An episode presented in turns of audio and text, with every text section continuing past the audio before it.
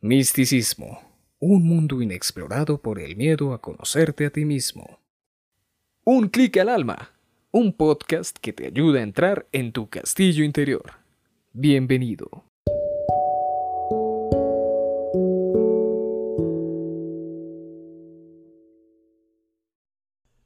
Cuando tienes la experiencia de sumergirte en el mar muy profundamente, experimentas un cambio total en la presión sanguínea, en el oído, en la visión, que te hacen sentir que estás en otro mundo, en un primer lugar, cuando lo haces totalmente desconocido. Y cuando vas a salir de allí a la superficie, debes ir lentamente para asumir de nuevo tu hábitat. Con la entrada del castillo sucede algo semejante. Vas lentamente y sales lentamente. Soy Edgar Sepúlveda, siervo por amor.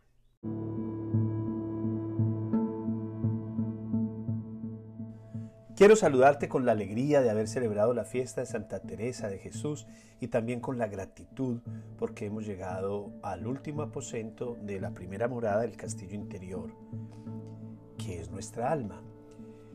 Con toda seguridad has tenido diferentes experiencias a lo largo de este viaje que hemos emprendido, porque aquí no termina. Al contrario, hemos comenzado. Es un viaje sin límites hacia el eterno, hacia la contemplación, como diría el apóstol, cara a cara con Dios. Gracias por estar aquí, por compartir esta experiencia a través de este podcast de Un Clic al Alma. Hoy terminamos no solamente estos temas de la primera morada, estos aposentos en los que hemos ido entrando y todos aquellos que también han estado haciendo los retiros espirituales digitales, también hemos hecho el noveno aposento desde la fortaleza del alma, desde la humildad, desde el trabajo de las humillaciones y de la inspiración divina. Y a través de este podcast, estos aposentos han sido dirigidos directamente desde la iluminación de Dios hacia el alma. Vamos a prepararnos para la segunda eh, morada y para la tercera temporada de los podcasts. Hoy terminamos nuestra segunda temporada, pero yo no me voy a detener. Voy a seguir cada semana contigo compartiendo algunos temas, todos, todos ellos relacionados con el alma. Nos vamos a, a prestar para entrar a la tercera temporada de nuestro podcast, pero por ahora vamos a hacer nuestro noveno aposento. ¿Cómo salir del castillo? ¿Cómo salir del castillo? Lo repito, porque es algo muy importante en el trabajo con el alma.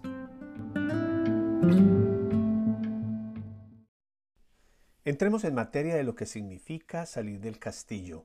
Nunca debes limitarte a abrir los ojos y ya, salir del castillo como, como quien entra y sale de una tienda, de cualquier lugar. No. Te encuentras en lo más hondo de un pozo de gracia, aun cuando tus cinco sentidos estén plenamente activos. Tú posees algo así como un campo de, de energía espiritual que te rodea y que ha sido intensificado porque has orado, porque te has dado tiempo, porque has entrado en el silencio, porque has estado en la intimidad, en la contemplación y también en la calidad de un pensamiento más alto en el que te has sumido. Entonces ahora tienes que retirarte del castillo de una manera gradual. Piensa que tu alma es como si hubieras estado buceando con ella bajo el agua y ahora ambos tienen que ir ajustando el oxígeno de la corriente sanguínea conforme se va ascendiendo de nuevo a la superficie, al mundo exterior. Muchas veces eh, a mí me da un poco de risa y nos reímos con las personas que han estado haciendo los retiros porque de una manera muy jocosa eh, dicen Ay, bastó un solo segundo para salirnos del castillo después de haber hecho tanto trabajo, de tantas horas de profundidad, de tratar de encontrarme con mi alma, de hablar con ella, de hacer los aposentos, y un segundo de distracción me sacó del castillo. Esto suena gracioso, suena jocoso, y pues la verdad es que no es así, porque la salida del castillo no es tan simple como pensamos. no quiere decir que nos estemos autoencarcelando o que Dios nos ha encarcelado para que entremos en el alma y no quiera que salgamos de ella. No, con el alma estaremos siempre unidos a ella. Y siempre te diré que el alma estará hablándote en todo momento y que quizás en, en, situaciones en las que has tratado de orar y de hacerle muchas preguntas y has buscado la máxima concentración o reducir al máximo también la actividad mental, no has podido hacer un trabajo con tu alma porque sientes que no te ha contestado. Y es porque muchas veces empezamos a forzar, y es una de las consideraciones más importantes que siempre yo hago. No podemos forzar, pero sí esforzarnos. No forzar el alma, porque inclusive ella con toda seguridad hasta te va a responder en los momentos que tú menos te imaginas, que tú menos esperas. Para hablar un poco más de este tema, quiero meterme en otro campo, en un campo más cerebral, a ver qué es lo que sucede con nuestras experiencias espirituales desde lo científico, porque me parece que es un tema muy importante de tratar, eh, porque nos confundimos muchas veces. Esto es inspiración, esto es imaginación, esto me lo estoy simplemente fabricando en mi mente o por las circunstancias, por la situación de enfermedad, de estrés, de depresión, estoy viviendo unas experiencias que no son realmente espirituales y del alma, sino más bien racionales. Bueno, yo quiero tratar un poco más este tema hoy cuando quiero hablar de lo que significa salir del castillo, salir en paz, para vivir en armonía y en paz.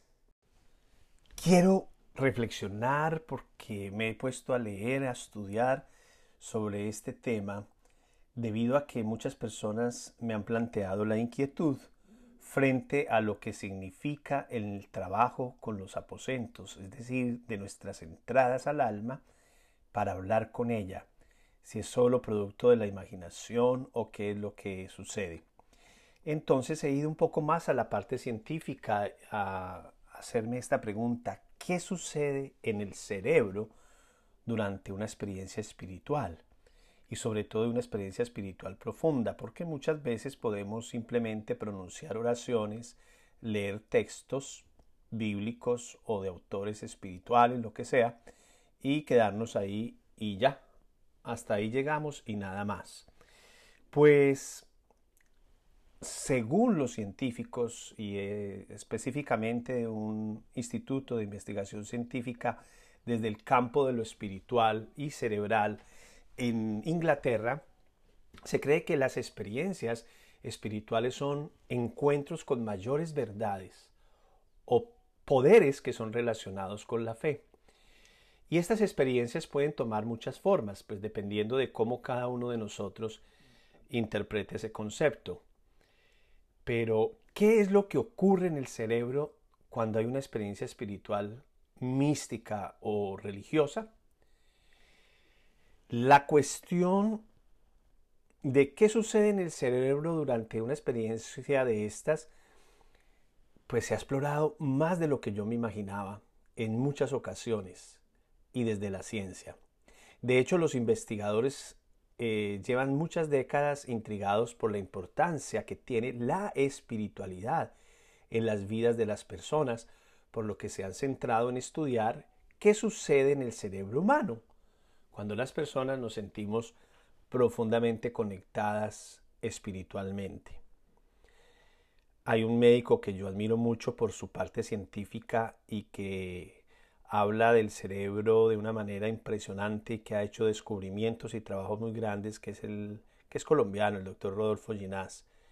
Y una vez yo encantado leyéndolo, me encontré que me, con él en un concepto que me hizo chocar con la realidad, que me hizo reflexionar y que incluso me ha llevado a trabajar más para afirmar la existencia, el poder y la eternidad del alma porque Él todo lo contrario nos ha dicho, que el hombre es solo cerebro y que no existe el alma.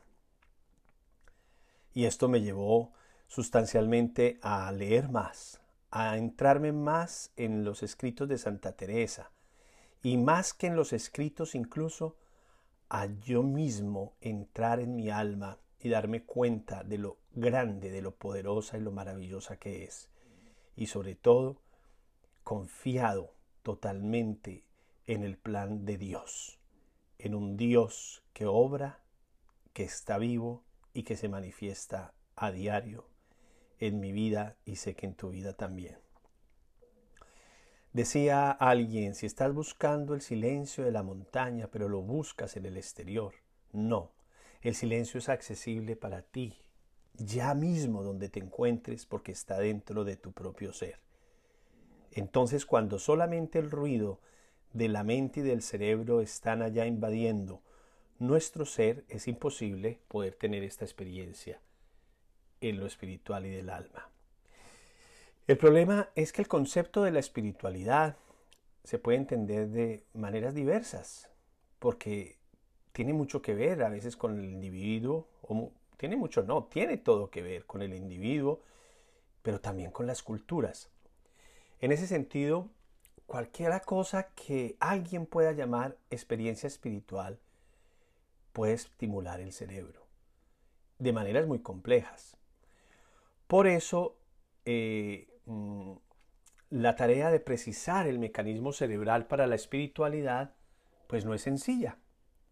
Entonces los científicos, no obstante, pese a lo elevado que es el objetivo de llegar allá, han investigado y han seguido poniendo todo su esfuerzo en este aspecto. ¿Y qué han concluido? ¿A qué han llegado? ¿O, a qué destacamos como conclusiones de estas investigaciones? Ellos dicen que la idea de que las regiones cerebrales múltiples, porque no es una parte solamente del cerebro que es tan grande, tan complejo, están involucradas en el procesamiento de las experiencias de una unión con un ser superior. Y esto desdice totalmente a ese médico que sigo admirando, aunque creamos diferente, eh, que sí hay un alma porque si hay un vínculo con un ser superior, quiere decir que esa interioridad es la que nos lleva a trascender. Además hay otra conclusión que encuentran los científicos, los investigadores, al final de diferentes estudios. Afirman que los individuos que participan en la práctica espiritual a, lo largo, a largo plazo han disminuido la actividad en el lóbulo parietal derecho. Este lóbulo es el que está relacionado con el enfoque o la autoorientación. En otras palabras, las experiencias espirituales parecen aumentar, por así decirlo, el desinterés en el cerebro. Esto afirma lo que yo tanto insisto para entrar en los aposentos, el hacer un trabajo, un ejercicio de reducción de actividad mental para poder orar, para poder entrar en relación y el diálogo con el alma. Decía otra científica y también espiritual, se llama Bárbara de Angelis, para experimentar cada día la espiritualidad necesitamos recordar que somos seres espirituales, pasando algo de tiempo en un cuerpo humano. Algo de tiempo, somos temporales, pero el alma no, porque lo espiritual y el alma como tal sí encuentra eternidad. Y en Oxford, en la Universidad de Oxford, en un departamento de psicología que se llama así Psicología y Espiritualidad, han hecho estudios sobre lo que sucede en el cerebro de las personas con vidas espirituales intensas. Y esa investigación ha revelado que las personas muestran un engrosamiento, por decirlo así, cortical en la corteza prefrontal. Curiosamente, esta investigadora y editora de este libro que se llama Manual de Psicología y Espiritualidad, ella dice que las personas que viven con depresión crónica experimentan adelgazamiento cortical en la misma región del cerebro. Esto es interesantísimo porque genera una hipótesis muy clara. clara. La espiritualidad y la depresión son probablemente dos caras de la misma moneda. ¿Por qué? Porque para unos la espiritualidad lleva a engrosar esa parte del cerebro, es decir, a hacerla más fuerte, y la depresión a aniquilar. ¿Qué quiere decir esto para mí? Que hay un remedio en la depresión, que no necesitaríamos tanto el trabajo de otras personas, sino mi propio trabajo. Y es lo que yo he querido llevarte a ti cuando entras en tus aposentos, a que vayas engrosando también esa parte de la corteza prefrontal de tu cerebro que te ayude a crecer y a madurar y de esta manera a superar todas tus depresiones, todas tus tristezas, todas tus debilidades y limitaciones. Hay un instituto que se llama en inglés Spirituality, Spirituality, en mi inglés no es que sea tan bueno, Mind Body, que es Instituto de Espiritualidad Mental y Cuerpo, que han utilizado inclusive la resonancia magnética para averiguar qué es lo que sucede en los cerebros de personas cuando imaginan una intensa experiencia espiritual. Óyeme muy bien, es un estudio científico, yo no estoy hablando que esté totalmente de acuerdo con esto, pero ellos lo han hecho solo desde la imaginación, que yo me imagino una experiencia espiritual y han hecho la resonancia magnética y qué ha traído como resultado. Cuando las personas han aceptado tener la experiencia y tener las prácticas de esta forma. En un primer momento les han le ha pedido a las personas que recuerden alguna experiencia que hayan tenido en su vida espiritualmente, a ver qué se desencadena en el cerebro. Y han hecho guiones, instrucciones para que se pueda realizar esta experiencia.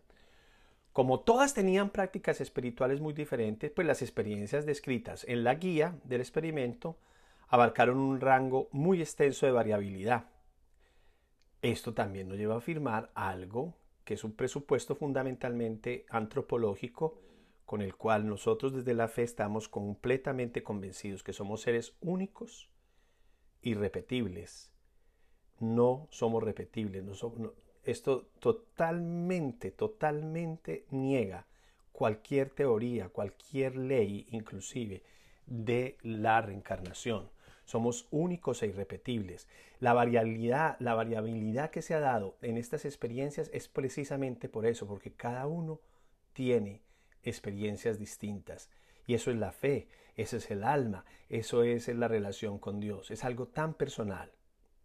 Entonces, todas las sensaciones tenidas espiritualmente por las personas que han estado en este experimento llevan a una actividad no solo mental, que si se une a lo físico en cualquier eh, trabajo de relajación, de deporte, de conectividad, eh, algo corporal, también la meditación, la oración, eso va a generar en el cerebro ciertas situaciones de, totalmente distintas en cada quien, pero que guían realmente una experiencia fascinante. Me da mucha alegría compartir este tema. Vamos a hacer un momento de pausa. Vamos a continuar en segundos con este tema realmente fascinante.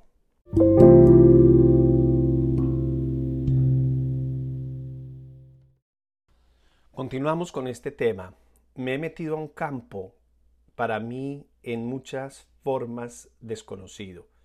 Nunca lo he tratado, y menos en una charla, eh, en un programa, en una entrevista, no es un tema que me llama mucho la atención por las preguntas que tú te haces, que yo me hago, que muchos se hacen. Cuando yo quiero orar, cuando yo tengo experiencias que veo sobrenaturales, cuando yo veo algo diferente de lo que los demás ven, cuando yo siento en mi alma algo, una voz, algo que resuena, en un sueño inclusive, tengo una experiencia espiritual, me lo imagino, es producto del cerebro, o solo de la mente, de la imaginación, todo eso está unido o es realmente una experiencia espiritual. Y es lo que han empezado hace muchas décadas a estudiar también los científicos, cuál es la actividad cerebral de una persona cuando está en oración. Y estudiar esta actividad cerebral de los que se pusieron como voluntarios en este experimento del cual les hablaba en el segmento anterior, al imaginar una experiencia espiritual personal les permitió a los científicos identificar cómo las regiones cerebrales que parecían eh, o que para ellos están involucradas en este proceso de eventos espirituales. Son varias, son diferentes. quien dirigió todo este experimento, la doctora Miller y todos sus colegas, comparten, perdón, compararon, compararon la actividad cerebral observando cuando los participantes describieron una experiencia espiritual con la actividad cerebral que vieron mientras los voluntarios imaginaban estas experiencias también estresantes o neutrales, que no desencadenaban emociones fuertes. Al hacerlo, ellos pudieron encontrar un patrón que dicen que solo se observa cuando se trata de una experiencia espiritual. ¿Qué quiere decir esto? Que han hecho investigaciones con otro tipo de experiencias pero en lo espiritual hay un patrón, hay un común denominador. Así descubrieron que el lóbulo parietal inferior, que está vinculado con la conciencia de uno mismo y de los demás inclusive, reduce su actividad cuando los participantes describen un evento espiritual. Mientras que la actividad en esa región cerebral aumentaba cuando pensaban que era algo estresante o emocionalmente neutral. Qué interesante esto. Y es que el alma abarca todo nuestro ser. El alma es la que ha de dominar, no es la mente. Y esto nos lo está mostrando esta investigación. Nos está dejando ver claramente que entre más espiritual sea, entre más profundidad haya en mi vida, como me hubiera encantado que este estudio lo hubieran hecho con místicos, místicos como Santa Teresa de Jesús, como Santa Teresita, como tantos hombres y mujeres, San Juan de la Cruz, a ver qué pasaba en esos cerebros, porque el alma sobreactuaba ante la razón. Y frente a la razón no era un dominio como quien esclaviza a otro, sino como quien se impone para decir, aquí quien manda es Dios. Aquí quien manda es el Espíritu de Dios obrando en mí.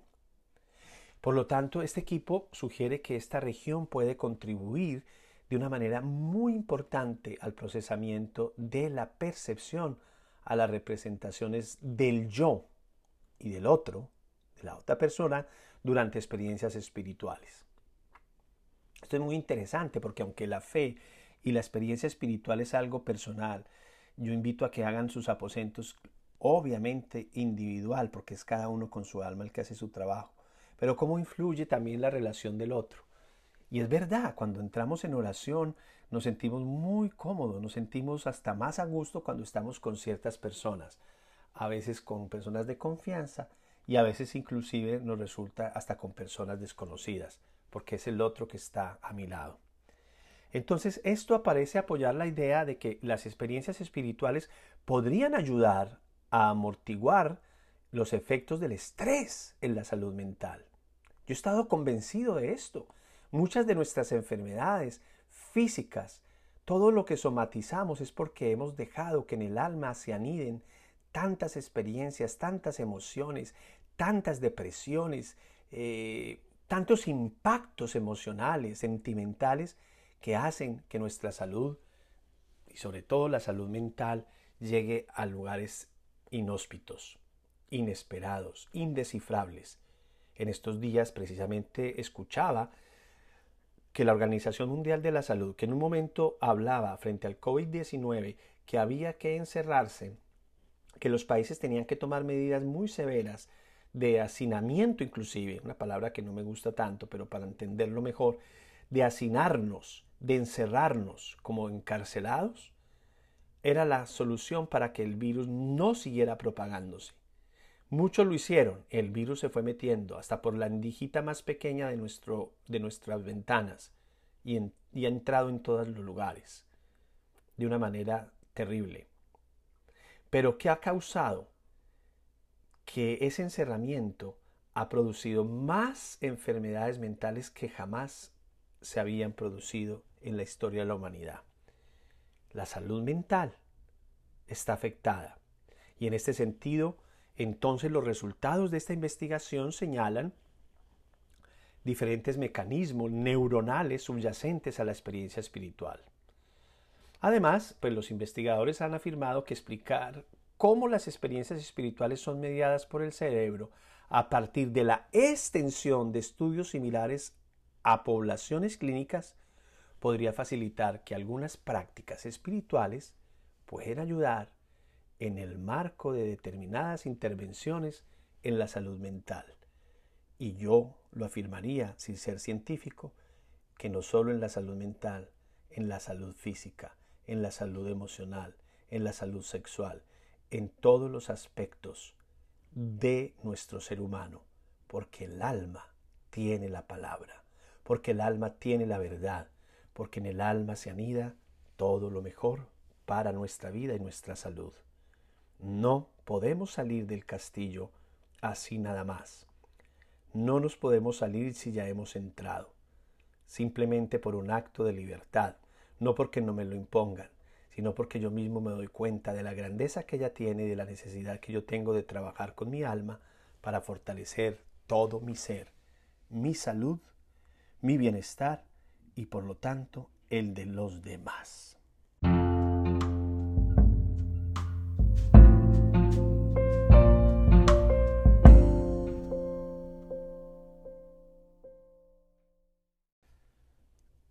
De lo que sí estoy convencido y es a lo que te invito en esta última parte de este episodio, en el aposento noveno de la primera morada del castillo interior, es a dar siempre gracias. Estoy convencido que la gratitud sí que tiene que estimular nuestro cerebro, sí que tiene que estimular nuestro ser y que impacta también al otro cuando somos agradecidos, cuando entendemos lo que soy lo que significo para Dios, para mí mismo y para los demás. Entonces siempre al abandonar, por decirlo de una manera mejor, al salir del castillo yo he de decir, soy un canal, un canal para la gracia. La gracia me rodea, la gracia me protege. Entro en mi vida siempre con la bendición de Dios. Comienzo mi día con su bendición. Permanezco abierto a todos los consejos que pueda darme mi alma y desde esta forma voy a estimular todo mi ser, de pies a cabeza, en cuerpo y alma, todo mi ser relacionado con Dios a través de la gratitud y con las gracias, entonces de una manera figurada salgo del castillo, porque en realidad nunca voy a salir de mi castillo en el momento en que entro en él.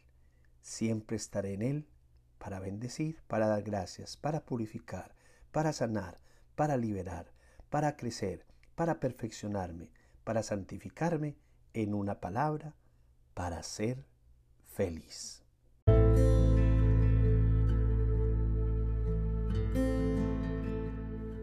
Bueno, hemos llegado al final de nuestro noveno aposento de la primera morada del castillo interior de la segunda temporada de nuestros podcasts de Un Clic al Alma y nos preparamos para entrar en la segunda morada y en la tercera temporada.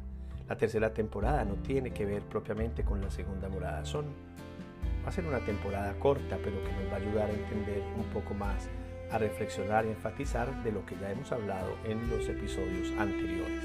Gracias por escucharme, gracias por estar conectada, conectado conmigo con tu alma. Gracias por decirte sí a ti mismo, a ti misma, porque aquí vamos a continuar y vamos a comenzar a escribir para quienes quieran hacer su segunda morada de los retiros espirituales digitales. Los que no han hecho la primera los pueden encontrar en la página web un clic al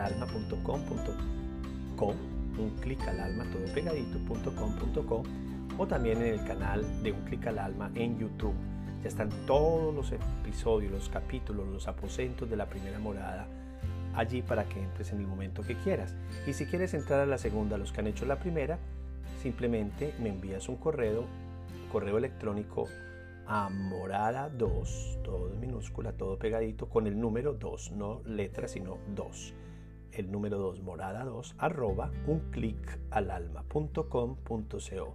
Me envías tu nombre, tu apellido y tu deseo de participar en la segunda morada del castillo interior. Dios te bendice.